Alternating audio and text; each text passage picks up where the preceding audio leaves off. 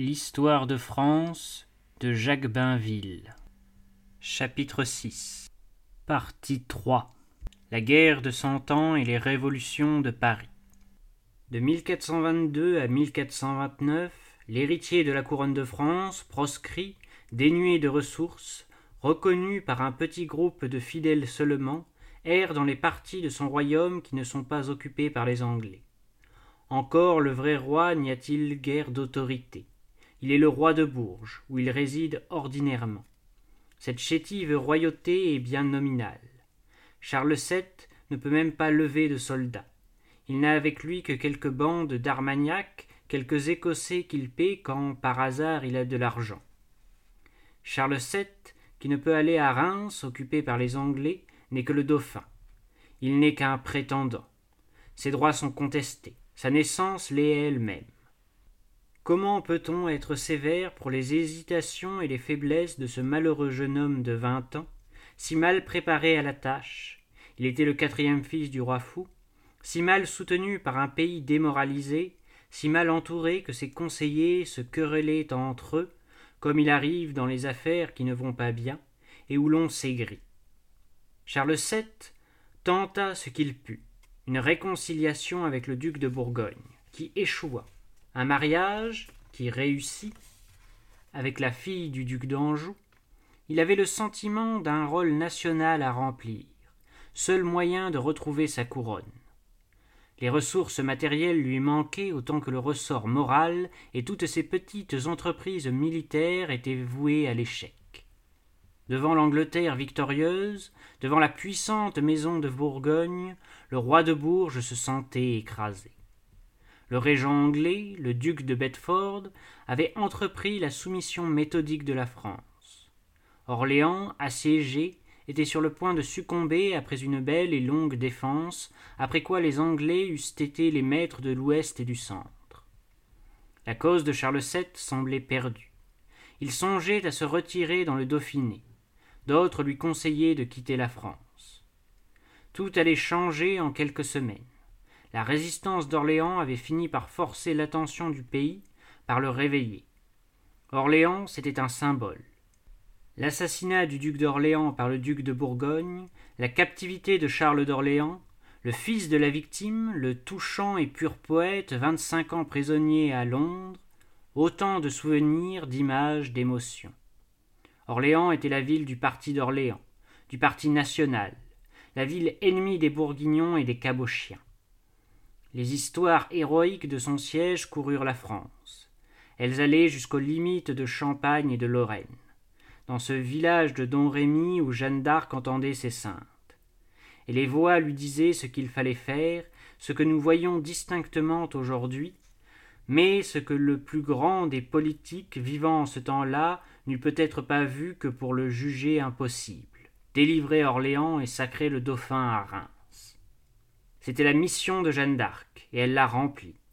Pour la France, c'était le salut. D'un consentement universel, il n'est dans aucun temps, dans aucun pays, aussi pure héroïne, récit plus merveilleux. Nul ne pourra l'entendre que ses yeux ne s'emplissent de larmes. Ce que nous voulons montrer ici, c'est comme le sublime épisode de Jeanne d'Arc entre harmonieusement dans l'histoire de France, continue le passé et prépare l'avenir. Jeanne d'Arc a aujourd'hui moins de sceptiques qu'elle n'en trouva de son temps. Dès le jour où une force mystérieuse poussa cette jeune fille de dix-huit ans à quitter son père, sa mère et son village pour sauver la France, les objections ne manquèrent pas. Jamais elles ne la découragèrent. Ceux qui crurent en elle, le peuple le premier, eurent raison contre les raisonneurs. Et ceux-là même qui n'avaient pas la foi, mais qui voulaient le bien du royaume, se dirent qu'après tout les affaires étaient si bas qu'on ne risquait rien à essayer ce concours providentiel. La cause du dauphin qui ne pouvait plus compter que sur un miracle. Et ce miracle, la France l'attendait car à peine Jeanne d'Arc fut-elle partie de vos couleurs pour se rendre auprès de Charles VII, que son nom vola de bouche en bouche et rendit courage aux assiégés d'Orléans. Du point de vue le plus terrestre, du point de vue politique, ce qu'il y a d'incomparable chez Jeanne d'Arc, c'est la justesse du coup d'œil, le bon sens, la rectitude du jugement. Pour sauver la France, créée par ses rois, confondue avec eux, il fallait relever la royauté. Pour relever la royauté, il fallait rendre confiance et prestige à l'héritier qui finissait par perdre espoir et peut-être douter de sa naissance même. C'est pourquoi la première rencontre de Jeanne et de Charles VII est si émouvante. Le geste de Jeanne, reconnaissant le dauphin qui la met à l'épreuve, et tombant à ses genoux, est décisif. Le principe sauveur, la monarchie est désigné. À l'homme, au roi légitime, la confiance en lui-même est rendue. Elle fut rendue à tous. Il n'était pas rare que les militaires et les politiques qui aimaient le mieux Jeanne d'Arc ne voulussent pas l'écouter. Presque toujours, c'était elle qui avait raison. Ses pressentiments étaient vérifiés, et elle dégageait un tel esprit de tranquille certitude que les gens faisaient sans effort ce qu'elle avait dit. Ainsi fut levé le siège d'Orléans, le 8 mai 1429. Puis, sans perdre une minute, n'écoutant pas les avis, intéressés ou désintéressés des faux sages, Jeanne conduisit le roi à Reims. La vraie sagesse était de suivre son inspiration. D'enthousiasme, les Anglais qui essayaient de barrer le passage furent bousculés à pâté. D'enthousiasme, trois fut pris. Les gouverneurs bourguignons, effrayés par ce mouvement populaire, ne recevant pas de secours de Bedford, ouvrirent les portes de Châlons et de Reims. Le dauphin y fut sacré solennellement, selon les rites. Dès lors, le petit prince anglais ne pouvait plus être en France qu'un faux roi. La France, après le sacre, retrouvait avec sa monarchie la condition de son indépendance et l'instrument de son salut mais tout ce qui pouvait se faire par miracle était fait. Jeanne d'Arc, après l'apothéose de Reims, eut un de ces pressentiments qui ne la trompaient pas, sa mission était finie. Il ne lui manquait plus que l'auréole du martyr. Son rêve eût été de conduire le roi à Paris après l'avoir conduit à Reims. Elle échoua devant la ville, restée de cœur et d'âme bourguignonne. Le bourgeois de Paris, dans son célèbre journal, injurie l'héroïne des Arminias, autre échec devant Compiègne. Tombé aux mains de Jean de Ligny, Bourguignon, Jeanne, d'ordre du duc de Bourgogne, fut livrée aux Anglais. La lutte des partis continuait et elle formait l'élément capital du procès de Rouen. Jeanne d'Arc personnifiait la patrie pour les uns, pour les autres les noms détestés d'Orléans et d'Armagnac. Bedford et Winchester, pour condamner la sainte au bûcher, pour se venger en considérant sa cause, se servirent encore de nos guerres civiles. Qui fut leur homme Cochon, une des lumières de l'université de Paris. L'université bourguignonne, pleine de rancune. Cochon eut soin de la consulter. L'université déclara coupable et envoya au feu celle qui représentait le parti d'Orléans le 30 mai 1431. La haine de l'université contre Jeanne d'Arc est la même qui avait associé les docteurs aux bouchers, les intellectuels aux cabochiens. L'odieux procès et la condamnation doivent équitablement se partager entre les Anglais et leurs serviteurs français du parti bourguignon le parti de l'Angleterre, le parti de l'étranger. Pourtant, une des grandes idées de la bonne Lorraine avait été la réconciliation des Français. Grâce au mouvement national que son intervention avait déterminé, le retentissement et l'horreur de son martyre réalisèrent son vœu. La domination anglaise était de plus en plus détestée. Paris même se lassait. Le duc de Bourgogne se sentait abandonné de ses partisans et la protection de l'Angleterre commençait à lui peser. Quatre ans après la mort de Jeanne d'Arc, au congrès d'Arras, il se réconciliait avec Charles VII qui n'acheta pas trop cher cet accord en exprimant des regrets pour l'assassinat de Jean sans peur. Brève réconciliation. La maison de Bourgogne sera encore l'ennemi de la France. Mais il n'y aura plus chez nous que des débris du parti bourguignon.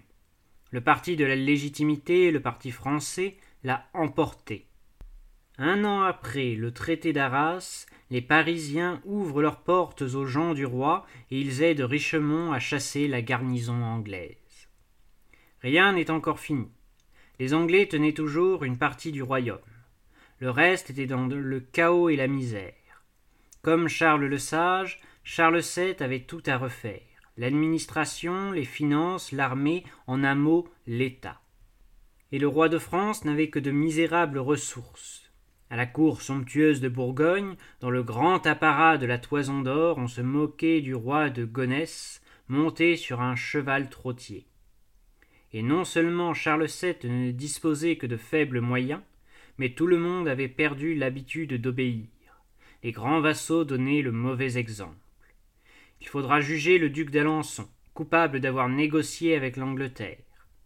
Le beau feu d'enthousiasme et de patriotisme qu'avait pris naissance à Don Rémy ne pouvait durer toujours. Surtout, il ne pouvait suffire à remplacer l'organisation et la discipline. Rétablir l'ordre, chasser les Anglais, ce fut pendant vingt ans la tâche de Charles VII.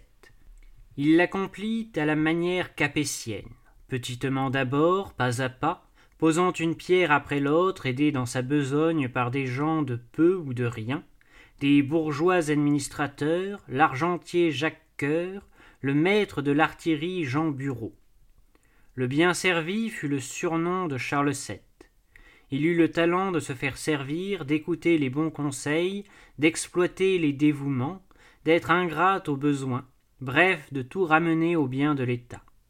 Le résultat fut qu'à la mort du roi, l'Angleterre, en France, ne tenait plus que Calais.